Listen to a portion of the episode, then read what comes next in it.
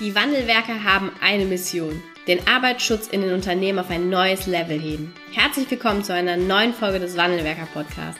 Den ersten deutschen Arbeitsschutz-Podcast für ganzheitliche und innovative Ideen für den Arbeitsschutz. Heutzutage können Informationen schnell gegoogelt werden. Experten, die mit neuen Strategien und Methoden Arbeitsunfälle nachhaltig reduzieren, sind gefragter denn je. Die Wandelwerker zeigen Geschäftsführern, Sicherheitsingenieuren und Fachkräften für Arbeitssicherheit Schritt für Schritt, wie genau das funktioniert und wie damit den stagnierenden Unfallzahlen ein Ende gesetzt wird. Es gibt keinen Grund, länger zu warten. Jetzt ist der Zeitpunkt, um Arbeitsunfälle zu reduzieren. Hallo und herzlich willkommen zu einer neuen Podcast-Folge im Wandelwerker Podcast. Ich begrüße heute einen ja, tollen Gast im Interview. Herzlich willkommen, Sebastian Otten. Hi. Hi, schönen guten Morgen. freue mich hier zu sein. Danke, dass du der Einladung gefolgt bist und schön, dass du da bist. Ähm, ja, wer, wer bist du? Du sagst gleich gerne noch auch mal ein bisschen was zu deiner Person, aber grundlegend bist du erstmal ähm, Fachkraft für Arbeitssicherheit auch, aber nicht nur das, sondern du bist auch Meister für Schutz und Sicherheit und ähm, dazu natürlich auch Brandschutzbeauftragter. Also es kommen hier viele Funktionen in deiner Person zusammen und du wirst, glaube ich, vielleicht auch mal so ein bisschen erzählen, warum das an sich auch eine ganz gute Kombination ist. Und dann haben wir für heute, ähm, danach steigen wir ein in das Thema ähm, Mikro-Training-Sessions, was ich ein ganz, ganz tolles Thema finde und wo ich glaube, dass da auch für viele Fachkräfte für Arbeitssicherheit der ein oder andere Impuls mit dabei ist. Erzähl doch mal, warum äh, es eine gute Sache ist, neben der Fachkraft für Arbeitssicherheit auch noch Meister für Schutz und Sicherheit zu sein und warum das ähm, ja nicht völlig losgelöst aufeinander zu sehen ist, sondern durchaus auch Verbindungselemente hat. Ja, sehr gerne. Also ich sage immer, ich bin als Meister für Schutz und Sicherheit äh, direkt an der Quelle für Personen, die bereits sicherheitsaffin Leib, Leben, Eigentum anderer Menschen beschützen und habe damit natürlich einen unfassbar großen Stamm an eigenen Mitarbeitern, die ich eben für die arbeitssicherheitsspezifischen Belangen meiner Auftraggeber mit einsetzen kann. Ich spreche da gerne vom Betrieb im Betrieb. mein Geschäftsführer und ich, beide im Rahmen der Objektkontrolle bzw. der Lieblang-Dienstleistungsgruppe tätig, haben früh erkannt, beide als Meister für Schutz und Sicherheit und Fachkraft für Arbeitssicherheit, dass es eine Menge Auftraggeber gibt, die ganzheitliche Sicherheit wirklich auch so weit denken, dass sie ihrer Organisationsstruktur nachkommen wollen und Arbeitssicherheit, Gesundheitsschutz mit einbinden wollen. Oft ist es aber so, dass Auftraggeber nicht immer das eigene Personal in ausreichenden Mengen qualifizieren können oder für Auftragsspitzen genug Personal haben, beispielsweise in der Petrochemie, wenn es um das Freimessen von Anlagen geht. Ne, Silos, enge Räume, müssen freigemessen werden aufgrund von möglichen Gasansammlungen. Hier habe ich, wie gerade erwähnt, einen großen Stamm eigenen Personals, das sensibilisiert ist, für Schutz und Sicherheit anderer Menschen zu sorgen und somit direkt zum Einsatz kommen kann. Und habe hier einfach eine riesengroße Schnittmenge zusammen mit einem perfekten Mindset auf Seiten des Geschäftsführers gefunden, dass ich immer diesen sogenannten Betrieb im Betrieb gründen konnte und mich hier auch wirklich gut entwickeln konnte. Ja, ja, auf jeden Fall, ne? Das macht ja auch irgendwie, wenn man so drüber nachdenkt, Sinn und trotzdem trennen wir natürlich ganz, ganz oft, weil es ja auch erstmal sehr unterschiedliche Bereiche sind. Wenn man jemanden sucht für diesen einen Bereich, die irgendwie Sicherheit und Arbeitsschutz doch irgendwie noch voneinander getrennt werden, ne? Aber deshalb finde ich das ähm, ja ganz spannend, dass du diese beiden Elemente miteinander verbunden hast. Ne? Ja, ich sage immer, ich bin der HSE-Manager, den niemand als HSE-Manager suchen kann, weil er sich eben dann doch anders nennt. ja, das stimmt. Ähm, du führst ja selber auch äh, Trainings und Ausbildungen durch und du hast ein tolles Konzept auch für dich mit aufgenommen oder verwendet das, verwendest das auch in deinen Trainings und Ausbildungen, und zwar das Mikrotrainings-Session-Konzept. Vielleicht kannst du mal kurz ähm, erläutern, was sich dahinter verbirgt, was der ein oder andere, glaube ich, auch einfach intuitiv schon weiß und auch so macht, ne? Aber es gibt da eben auch sehr valide Daten dafür, dass das eine sinnvolle, eine sinnvolle Sache ist, Trainings auch so aufzubauen. Also erklär doch mal kurz, was genau ist das, was verbirgt sich dahinter? Also der Gedanke von Mikrotraining-Sessions beruht auf einer recht simplen Idee. Und zwar, wir wollen den Menschen A nicht mit Informationen überfrachten, keinen Overload äh, erzeugen. Und zum Zweiten wollen wir das gewünschte Verhalten nachhaltig festigen und dazu neue Impulse geben. Wir kennen das vielleicht noch aus der Schulzeit. Ich glaube, das ist ein Thema, das ist uns einmal begegnet.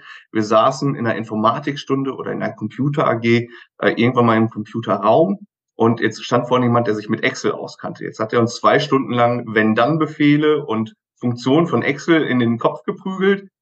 Jetzt haben wir davon zwei Wochen nichts gehört. Dann gab es die nächste Excel-Stunde. Man musste schon nicht mehr, mehr was ist eine Wenn-Dann-Funktion, weil man mit Excel so nie gearbeitet hat.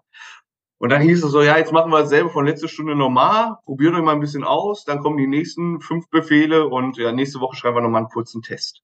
Uff. Blackout, der Kopf sagt bei 90 Prozent der Leuten Error. Ähnlich ist es ja leider auch in der Arbeitssicherheit so, dass wir ganz oft Unterweisungsinhalte haben, die auch gerne dann gebündelt vermittelt werden. Und dann habe ich meine jährliche Unterweisung, glaube, dass ich im Sinne des Gesetzes das Thema erledigt habe. Und dann bin ich damit als Unternehmer ganz oft leider durch. Bei den Mikrotraining-Sessions geht es aber eigentlich um was ganz anderes. Und zwar, dass ich das, was ich vermitteln möchte, als, ich sag mal, 45-minütige, einstündige äh, Keynote verpacke. Wirklich die Hardfacts, das Wichtigste, was man sich noch einprägen kann. Im Idealfall gebe ich dazu sogar noch ein kleines Handout, gar nicht so ein fünfseitiges Unterweisungsprotokoll, sondern wirklich was Kurzes, Knappes. Und jetzt kommt die eigentliche Arbeit, die ich als Führungskraft habe oder auch als Experte für Arbeits- und Gesundheitsschutz. Ich nutze die nächsten sechs Wochen, statistisch gesehen sind sechs Wochen Zeitraum, wo Menschen sich an neue Themen, an neue Gewohnheiten ähm, gewöhnen können und gebe regelmäßig ein bis zweimal die Woche Impulse zum vermittelten Inhalt. Das heißt, anders als wir es oft handhaben, dass ich nach der Unterweisung ähm, im schlimmsten Fall bei sicherheitswidrigen Verhalten mit der Abmahnung drohe, komme ich jetzt und unterstütze mit positiver Konditionierung das Wunschverhalten einzuprägen. Ich komme also in der nächsten Woche und sage, hey, ihr führt ja auch Fahrzeuge. Ich zeige euch noch mal kurz, wie man zum Beispiel die Reifenprofiltiefe messen kann. Oder denkt dran, vor Fahrtantritt machen wir eine kurze Bremsprobe. Dann kann man natürlich sich auch mal zum einen oder anderen Kollegen, wenn er noch auf dem Hof ist oder auf dem Weg zum Dienst, mit ins Auto setzen, ihn selber ins Auto einladen und ich sag mal, denjenigen mal nicken lassen, ne, um zu zeigen, hey, siehst du, so funktionieren vernünftige Bremsen. Man kann das also auch ein bisschen spaßig aufbauen. Wichtig ist ja, dass ich mit einer positiven Emotion und einem vermittelten Inhalt denjenigen dazu bewege, das Wissen nachhaltig einzuwenden. Mhm. Und wenn ich das sechs Wochen lang zu verschiedenen Themen gemacht habe oder auch beim Thema Brandschutz, ich die Menschen immer mal wieder dran erinnere, hey, welche Auslösemechanismen haben eigentlich eure Feuerlöscher vor Ort? Wann habt ihr euch mal auf eurer Etage umgeguckt? Oder wo ist eigentlich tatsächlich der Sammelplatz? Was macht ihr im Ernstfall? Wer ist diese Woche eigentlich im Rahmen des Evakuierungskonzeptes dafür zuständig zu schauen, ob alle raus sind? Dann festige ich natürlich solche Inhalte und habe dadurch dann einen deutlich besseren Lernerfolg. Und für mich als Führungskraft habe ich automatisch noch den Vorteil, dass ich nicht einen Tag mit sechs, sieben Stunden blocke und dann dieses berühmte Nacharbeiten habe, sondern durch kurze, kleine Inhalte selber in meiner zeitlichen Tagesstruktur viel flexibler bin und auch niemanden an einem Tag ermüde. Ne, das fast nicht zum. Überlaufen bringt und hinterher nur die Tropfen, die rausgelaufen sind, wieder auffische. Das heißt, ähm, es gibt einmal, wenn ich das richtig verstanden habe, ne, es gibt einmal diesen äh, die erste kompakte Einheit ne, von 45 Minuten, eine Stunde und dann in den nächsten sechs Wochen aber immer nochmal Folgeimpulse, die dann auch vor an Ort und Stelle am Arbeitsplatz ähm, oder je nachdem, was das eben auch für ein Thema ist, dann stattfinden. Genau. Es gibt einmal diesen Impulsvortrag, 45 bis 60 Minuten und dann hm, wie Lernnuggets. Ne? Mhm. inhaltsbezogen, arbeitsbezogen, fachpraktisch bezogen, damit ich halt, wie gesagt, dieses ähm, Kernstück Emotion und Inhalt am besten noch verquicken kann. Weil auch das sagen Statistiken, Menschen lernen besser, wenn sie beim Lernen auch eine Emotion verspüren. Deswegen gibt es auch diesen neudeutsch-denglischen Begriff ähm, des Edutainments, einer Mischung aus Education und Entertainment. Das spielt für ja. mich hier auch eine wesentliche Rolle. Ja, okay. Ähm, wo siehst du denn da so, was sind für dich so die wesentlichen Merkmale, die es eben auch einfach zu herkömmlichen Trainings auf der einen Seite, aber auch zur ganz klassischen herkömmlichen Unterweisung, so wie du es auch in der Praxis wahrnimmst, äh, wo sind da die, die wirklichen Unterschiede oder die großen Unterschiede? Also die großen Unterschiede sind erstmal in der positiven Auffassung der Arbeitnehmerinnen und Arbeitnehmer. Das A und O, wenn ich über Safety Mindsets und nachhaltige Lösungen in der Sicherheitsstruktur nachdenke. Die Arbeitnehmerinnen und Arbeitnehmer sind erstens viel dankbarer für kurze, knackige Impulse und weniger Informationsüberfrachtung. Der Kopf schaltet nicht irgendwann aus. Ne? Man kennt vielleicht diesen leeren Blick, der sich manchmal nach vier Stunden Unterweisung bei einem selber damals eingestellt hat. Zum anderen durch die Verknüpfung von Theorie und Praxis am Arbeitsplatz und gerne dann auch in kleinen Gruppen oder vielleicht sogar im Eins zu eins Gespräch nehme ich eine ganze Menge Druck, weil hier spielt natürlich die in Deutschland nicht immer einwandfreie Fehlerkultur auch eine riesengroße Rolle. Menschen haben ja oft eine Scham, was falsch zu machen, nochmal nachzufragen. Und auch das wird durch die kleinen Sequenzen dann in den nächsten sechs Wochen deutlich besser. Leute fragen. Aber warum wird das aus deiner Sicht besser? Weil die Gruppe nicht mehr so groß ist oder wo siehst du da äh, die Verbesserung eben gegenüber auch dem, den, ich sag mal, klassischen Unterweisungen? Also zum einen, weil die Gruppe nicht mehr so groß ist. Mhm. Ja, man hat weniger Scham, dass eine Frage als dumm oder als einfach, als naheliegend empfunden werden kann. Zum zweiten, gerade wenn es dann schon die dritte Stunde vielleicht ist, ne, ist eine Frage ja immer eine Verlängerung des Inhalts. Ne? Und wenn bei vielen der Kopf schon im Automodus ist und sagt so, boah, bitte lass es zu Ende sein, dann werden Fragen, selbst wenn sie sinnvoll sind für die ganze Gruppe, ja oft als belästigend empfunden. Zumindest sagen das manche mhm. Teilnehmende. Und ja. zum Zweiten ist in der trockenen Unterweisung, gerade in einer größeren Gruppe, natürlich immer der fachpraktische Bezug nicht vorhanden, ne, weil ich gar nicht jeden Arbeitsplatz so direkt widerspiegeln kann. Und dann natürlich auch aus der Situation heraus Menschen manchmal bei Handgriff A Frage B einfällt und sie dann auch einfach viel lockerer und viel besser sich reinversetzen können. Es sind ja nicht alles Techniker, Meister und Ingenieure oder Masterstudenten, mit denen wir zu tun haben. Es sind ja auch manchmal einfach Leute, die sehr wichtige Aufgaben in einer sehr großen Routine machen. Und ich kenne selbst von mir beim Autofahren. Ähm, ich habe ewig nicht mehr darüber nachgedacht, wie die Gangschaltung funktioniert. Ne? Das ist ein Automatismus. Ergo würde ich auch nie in einer theoretischen Unterweisung über das Thema Gangschaltung eine Frage stellen. Wenn ich aber gerade tatsächlich dabei bin und merke, oh Mensch, also hier habe ich aber eigentlich immer im Doing das Problem, wie löse ich das denn jetzt, damit es sicher ist? Dann habe ich natürlich hier den einfachen Vorteil, dass ich aus der praktischen, für die praktischen Arbeiten Fragen und Antworten geben und stellen kann. Ja. Ähm, wie viele Impulse sollen deiner Meinung nach auch, ich sag mal, in den Wochen nach diesem ersten Impuls kommen? Pro Woche oder auch auf den Monat betrachtet oder im Zeitraum dieser sechs Wochen, die du jetzt beschrieben hast? Ja, man spricht ja immer von ein bis zwei Impulsen pro Woche. Mhm. Also sinngemäß sind wir bei sechs bis zwölf Impulsen, die es für die nächste Zeit braucht. Und das wiederum heißt natürlich auch, dass ich mich als Führungskraft entsprechend organisieren muss, weil das Ganze natürlich getan ja. möchte. Ähm, ja, das, das finde ich auch noch mal dann eine, oder wäre nämlich auch eine, eine weitere wichtige Frage gewesen. Die äh, für die Führungskraft oder für Führungskräfte ist es natürlich deutlich einfacher zu sagen, so wir nehmen uns jetzt hier die vier Stunden, knallen die Dinger eben durch die Themen, ne? Und dann können wir an das Thema Unterweisung oder Ausbildung auch wieder einen Haken machen ähm, dann herzugehen und zu sagen, wir möchten aber die Themen äh, kurz gebündelt in einer Stunde als Impuls machen und dann daran angeschlossen jeweils zwei Impulse in der Woche, bedeutet natürlich deutlich mehr Selbstorganisation und bedeutet eben auch aus meiner Sicht eine nochmal andere und auch bessere Vorbereitung. Ne? Ähm, wie nimmst du das wahr? Funktioniert das oder wie sehr sind auch die Führungskräfte bereit, das dann zu tun? Ich persönlich muss zum einen mit dem Irrglaube aufräumen, dass es zeitlich vielleicht nachteilig wäre. Ne? In deiner mhm. Fragestellung klang das gerade kurz so an. Wenn ich mir überlege, wie lange ich für das Ausfüllen der letzten Unfallanzeige gebraucht habe, dann war noch die Personalabteilung mit eingebunden. Mhm. Dann kam der Rückruf bei der entsprechenden Führungskraft durch die Berufsgenossenschaft. Die hat dann wiederum an mich verwiesen und ich glaube, da kam am Ende für eine Unfallanzeige sechs Stunden Arbeitszeit nur bei Führungspersonal zustande, mhm. unabhängig davon, dass natürlich der Mitarbeiter auch noch für seine Ausfertigung zur Befragung Zeit einräumen musste. Das ja. heißt, hier glaube ich, ist schon mit einem meldepflichtigen Unfall ähm, eine ganze Menge mehr erreicht, wenn ich denn tatsächlich das Safety Mindset beim Mitarbeiter prägen kann. Ansonsten muss ich sagen, funktioniert das ganze Thema Mikrotraining-Sessions dann gut, wenn ich Führungskräfte habe, die bereits gewohnt sind, ihren Alltag zu strukturieren und zu organisieren. Ich komme jetzt aus einem Betrieb, wo wir alle in der Führungsebene ähm, offene Outlook-Kalender haben, wir jeden Termin und jedes Doing im Outlook-Kalender eintragen und somit ähm, genau wissen, wer wann wo was zu tun hat. Und auch ganz wichtig, nie mehr als 70 Prozent des Tages im Vorfeld planen. Ne? Also auch das ist ein Thema, das lernt man manchmal im Zeitmanagement oder während des Studiums weil es gibt immer noch irgendeine Aufgabe, die irgendwo mhm. mal dazwischen kommt. Und dann kann ich hier natürlich auch ein bisschen Puffer im zeitlichen Kontext mit einplanen.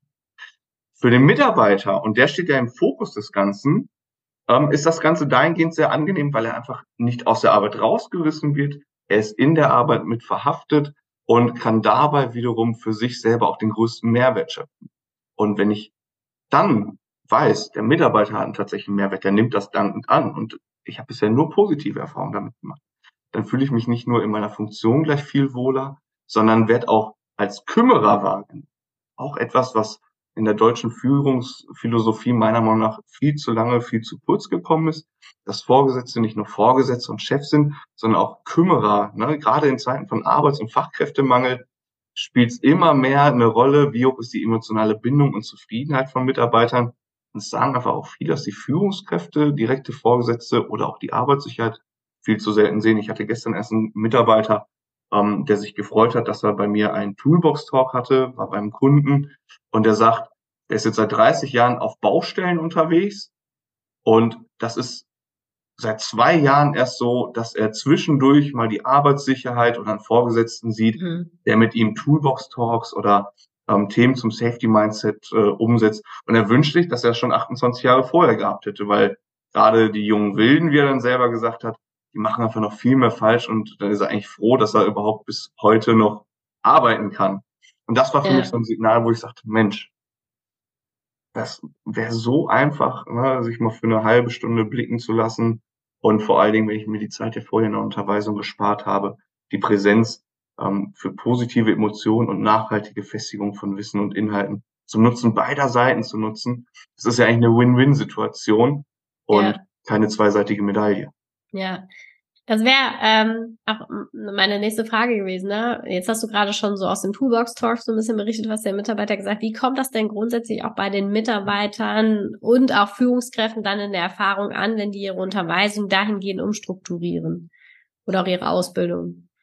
Anfangs häufig mit einer gewissen skeptisch. Äh, ne? Also wir sind dann skeptisch und sagen, Mensch, wie soll ich denn jetzt etwas unterweisen in 45 bis 60 Minuten, was vorher vier Stunden gedauert hat? Mhm. Dann ist meine einfache Antwort immer, konzentriere dich auf das Wesentliche. Lass das Storytelling drumherum ein bisschen runterfahren, verzichte auf die Nennung jedes einzelnen Paragraphen. Auch da gibt es ja immer noch Vertreter, die bei einer jährlichen Unfallverhütungsvorschriftsunterweisung wirklich jeden einzelnen Paragraphen vorlesen, ähm, wo ich sage, okay, die Leute kriegen es auch ausgehändigt. Man kann sich natürlich auch jährliche Schwerpunktthemen setzen. Mhm fahr ein Stück runter, guck in deiner Unfallstatistik, bereite dich ein bisschen vorher darauf vor, nimm dir eine Viertelstunde im Vorfeld, um hinterher zwei Stunden am Tag schon einzusparen.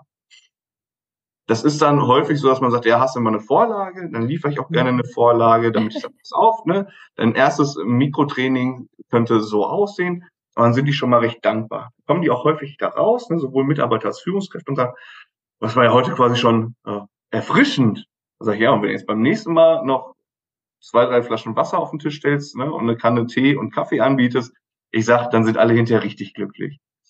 Die Mitarbeiter, die sind relativ überrascht schon bei der Einladung.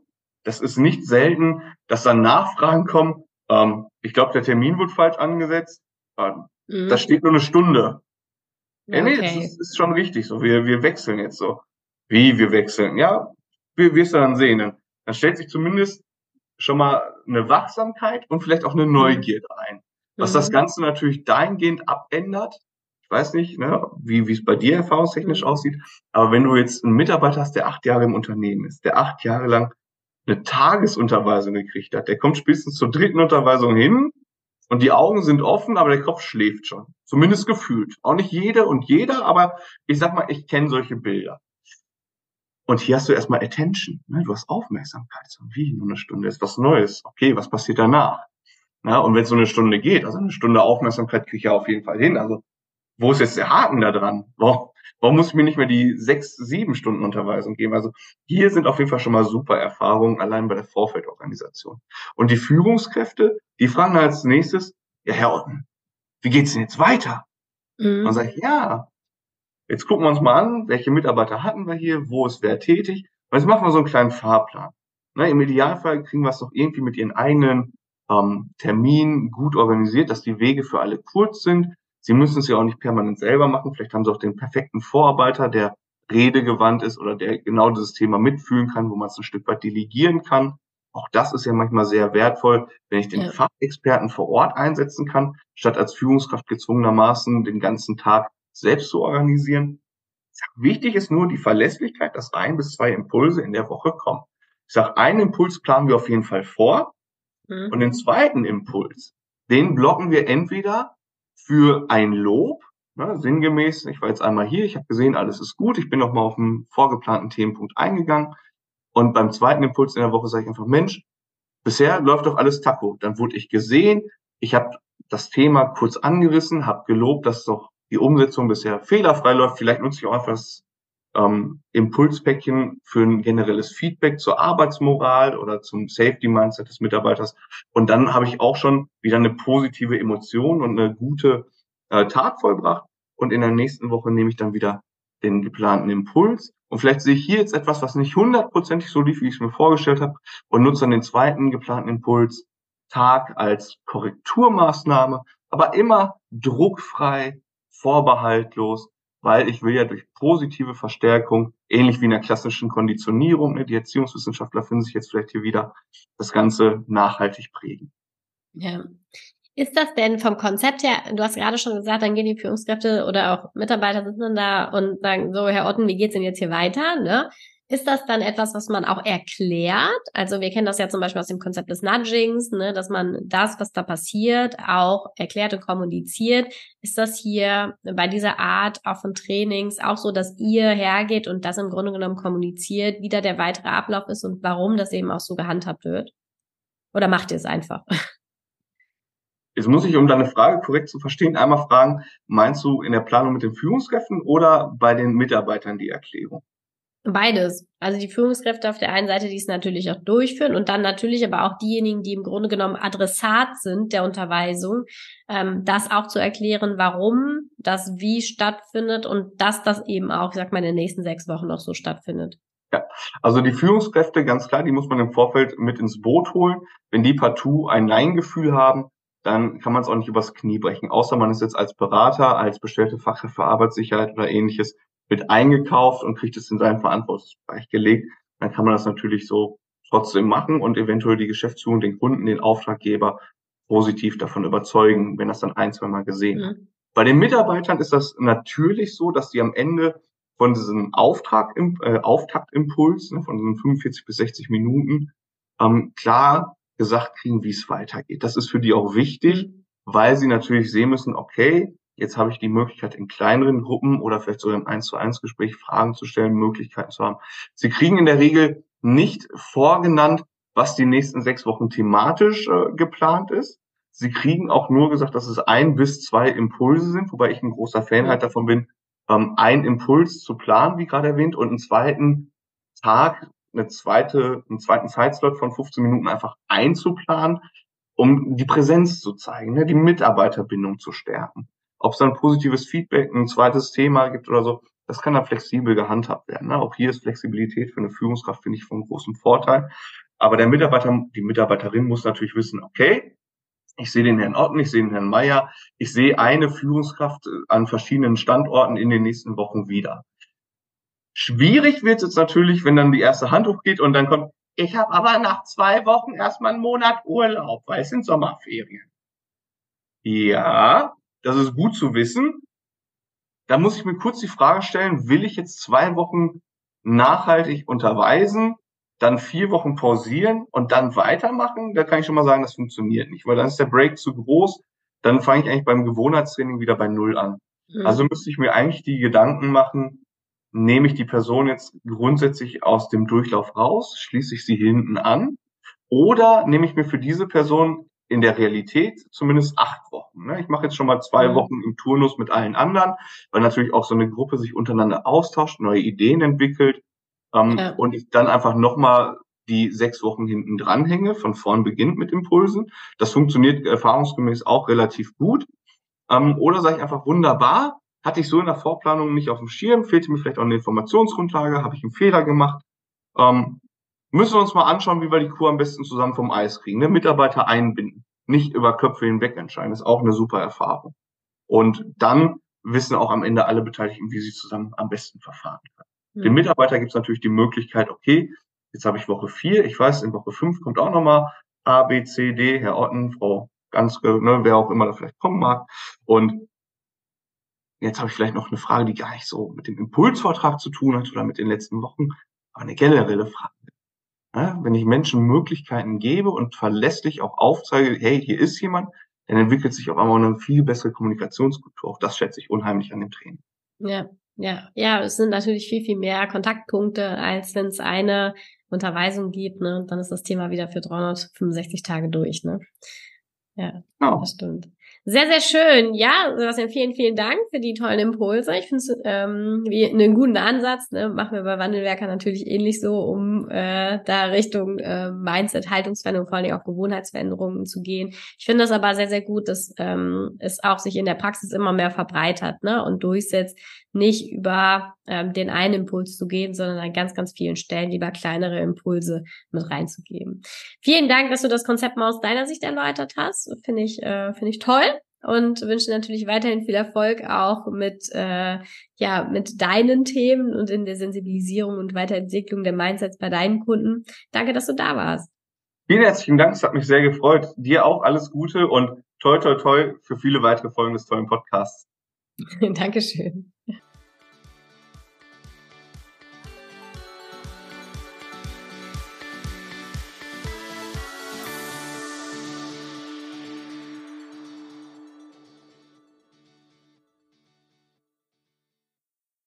Vielen Dank, dass du heute wieder dabei warst. Wenn dir gefallen hat, was du heute gehört hast, dann war das nur die Kostprobe.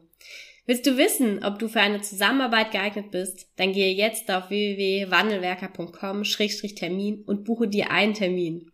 In diesem 45-minütigen Beratungsgespräch wird eine Strategie für dich erstellt. Du erfährst, in welchen Schritten du an der Einstellung der Menschen im Unternehmen arbeitest, sichere Gewohnheiten schaffst und somit die Arbeitsunfälle nachhaltig reduzierst. Vergiss eine Sache bitte nicht. Wenn seit Jahren die Unfallzahlen bei dir stagnieren, dann verbessert sich der Zustand nicht von alleine. Du brauchst einen Berater, der dir zeigt, welche Schritte du befolgen sollst und welche lieber nicht. Wir haben Geschäftsführern, Sicherheitsingenieuren und Fachkräften für Arbeitssicherheit in Deutschland, Österreich und der Schweiz dabei geholfen, die Sicherheitskultur in deren Unternehmen und bei deren Kunden zu verbessern.